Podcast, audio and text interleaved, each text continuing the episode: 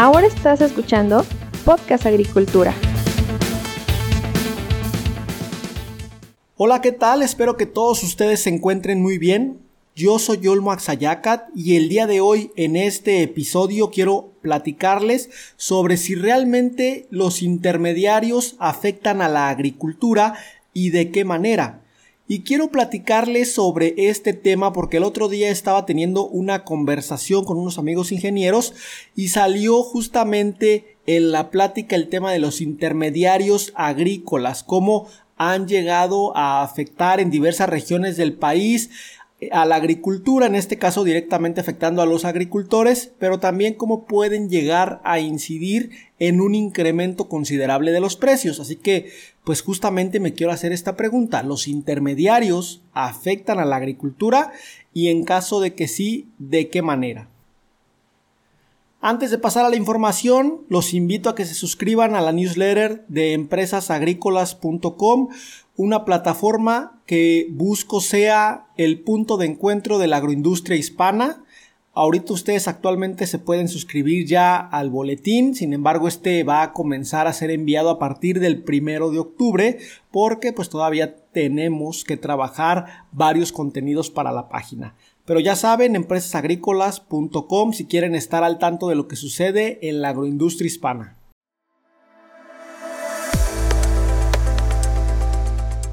¿Qué tanto han escuchado ustedes en el último año de esta tendencia de produce local, consume local?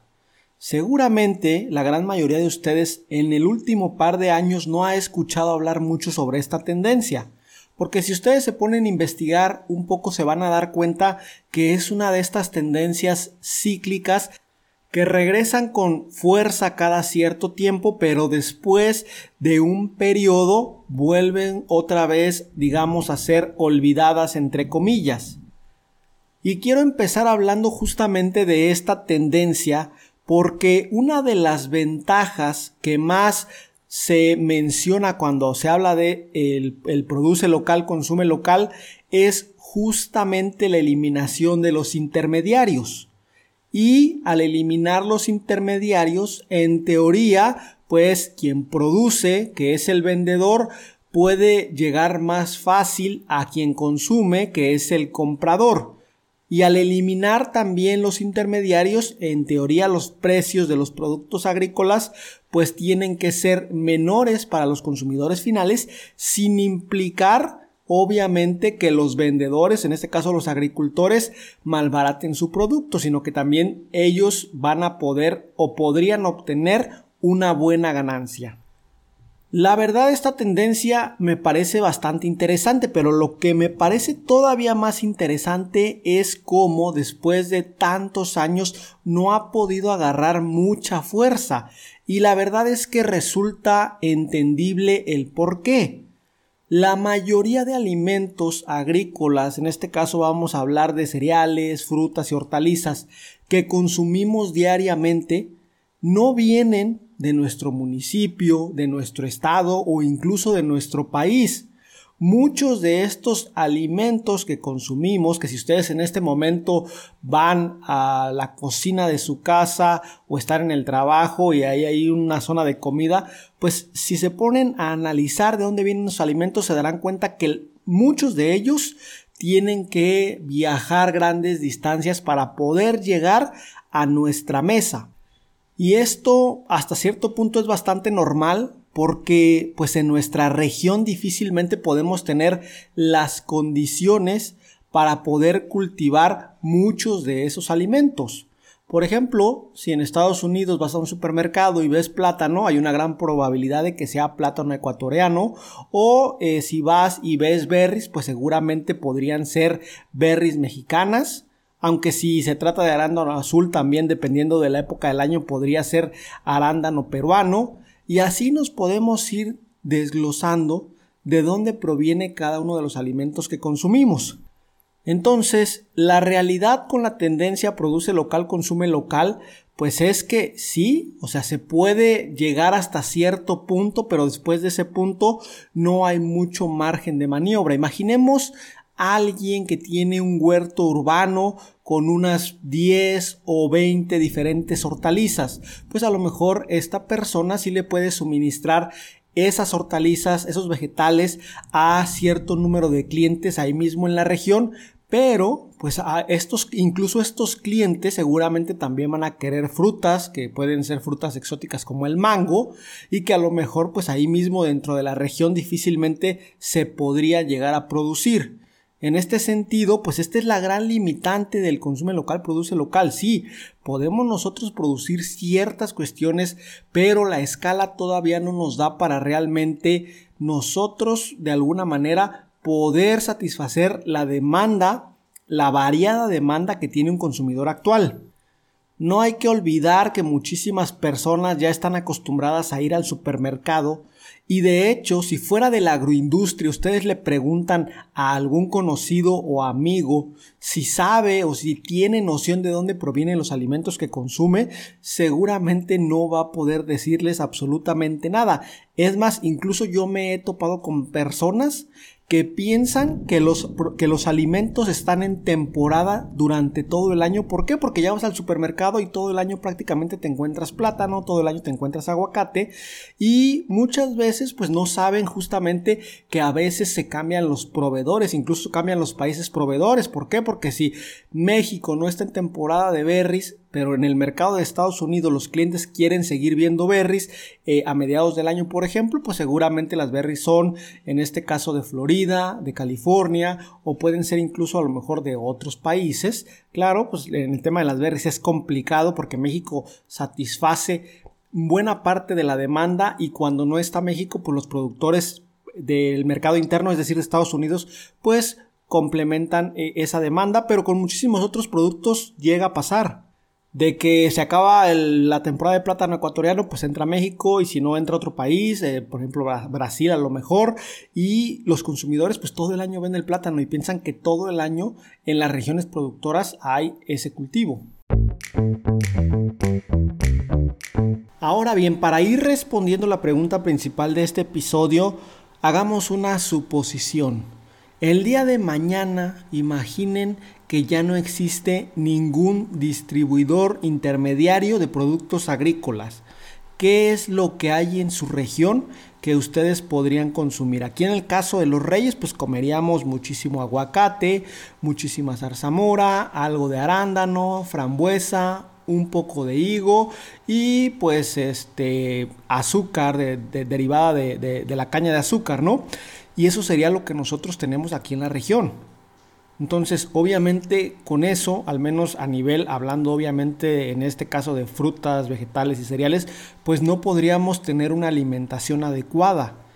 Esta es la razón por la cual, si ustedes me preguntan, ¿los intermediarios afectan a la agricultura? Mi primera respuesta sería no.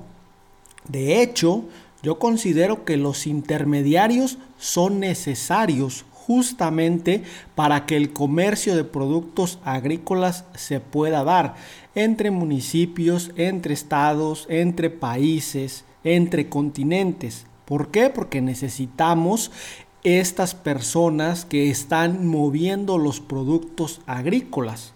Incluso, pues en México hay que considerar que para nosotros los intermediarios resultan a veces fundamentales para poder hacer llegar nuestros productos desde los campos mexicanos hasta los mercados estadounidenses. Ahora bien, ¿cuál sí es el verdadero problema? El exceso de intermediarios. Yo creo que sí para la mayoría de cadenas agroalimentarias nosotros pudiéramos tener un seguimiento, un análisis a profundidad, seguramente nos encontraríamos, o más bien nos sorprenderíamos con la cantidad de intermediarios que hay en una cadena agroalimentaria. Y ese sí es un problema. ¿Por qué? Porque si nosotros tenemos los intermediarios que son necesarios para que los agricultores lleven sus productos del campo a eh, las tiendas, en este caso minoristas, donde los consumidores como ustedes y como yo vamos a, consumir, a, comprar, pues en ese caso tenemos una buena cadena, tenemos una cadena agroalimentaria sana, pero el problema viene cuando hay más intermediarios de los que se necesitan. ¿Y esto cuando llega a pasar? Pues cuando hay gente que tiene gran poder económico, gente o personas, ¿no? Y puede acaparar una gran cantidad de un producto puede almacenarlo, por ejemplo en el caso de los granos, y puede liberarlo al mercado cuando el precio esté más alto. Ahí sí estamos ya hablando de un problema que afecta directamente a los consumidores, que somos todos. Pero si nosotros hablamos de eliminar a los intermediarios de una cadena, estamos poniendo en riesgo la cadena. ¿Por qué? Porque como les comento, es necesario este eslabón en muchísimas ocasiones, en la gran mayoría de cadenas es necesario para poder hacer esta transición del campo hacia los centros de consumo. El detalle es justamente que no tenemos casi nunca visibilidad sobre cuántos intermediarios ha tenido que pasar un cierto producto y como les comento si hiciéramos a lo mejor en algún momento el análisis detallado seguramente nos sorprenderíamos de que sí hay quizá un gran exceso de intermediarios que al final de cuentas sí están haciendo que los precios se vayan a la alza.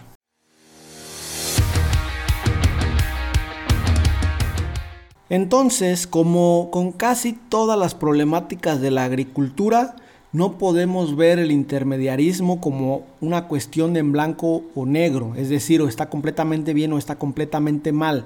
Esta es una cuestión de muchísimos matices y hay que entender que cuando tenemos una cadena agroalimentaria que tiene los intermediarios justos y necesarios, pues esa cadena agroalimentaria funciona de manera adecuada. Cuando no tenemos esto, es decir, que tenemos un exceso de intermediarios, entonces sí entramos en terrenos de especulación, ya entramos en terrenos de aumentos de precio, de manipulación de mercados, ¿por qué no incluso? Pero la realidad aquí es que es difícil para uno como consumidor final saber cuántos intermediarios ha tenido que pasar un cierto producto agrícola. En este sentido, pues no sé yo si el gobierno sea el ente competente que debe de poner orden en este asunto, porque pues incluso a nivel de comunidad o a nivel de empresas es difícil poder dar seguimiento a estas cuestiones. ¿Por qué? Porque los mercados son altamente complejos. Recuerden, no se comercializan 5 o 10 productos, estamos hablando de cientos y cientos de productos y dar seguimiento incluso a algunos de ellos puede ser complicado. Ahora bien, incluso yo podría decir, bueno, el tema de un exceso de intermediarios podría ser una cuestión de una problemática nacional que tiene que ver justamente con seguridad alimentaria nacional. ¿Por qué? Porque el exceso de intermediarios, como ya les comenté, puede afectar muchísimo los precios y quiere decir que alguien está lucrando simple y sencillamente porque el producto pasó por su mano en determinado momento y con eso estoy seguro que hay muchísima gente que está ganando mucho dinero simple y sencillamente por descargar un camión y cargar el producto en otro camión.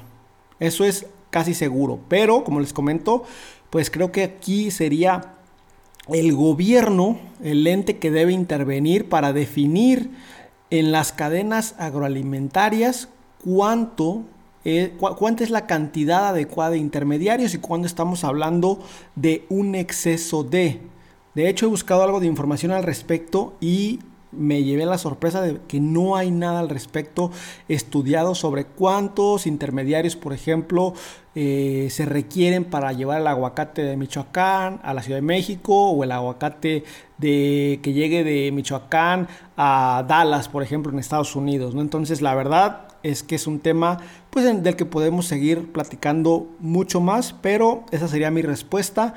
Los intermediarios son necesarios, cuando estamos en un número justo y, claro de intermediarios y necesario, una cadena agroalimentaria funciona bien. Cuando estamos hablando de un exceso de intermediarios, entonces sí, ahí estamos hablando de una problemática de interés público.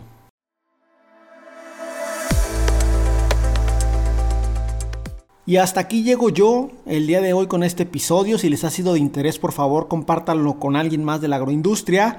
Muchísimas gracias a todos ustedes por estar ahí. Recuerden que yo los espero muy pronto con un nuevo episodio del podcast. Hasta luego. Hemos llegado al final de este episodio. Muchas gracias por escuchar Podcast Agricultura.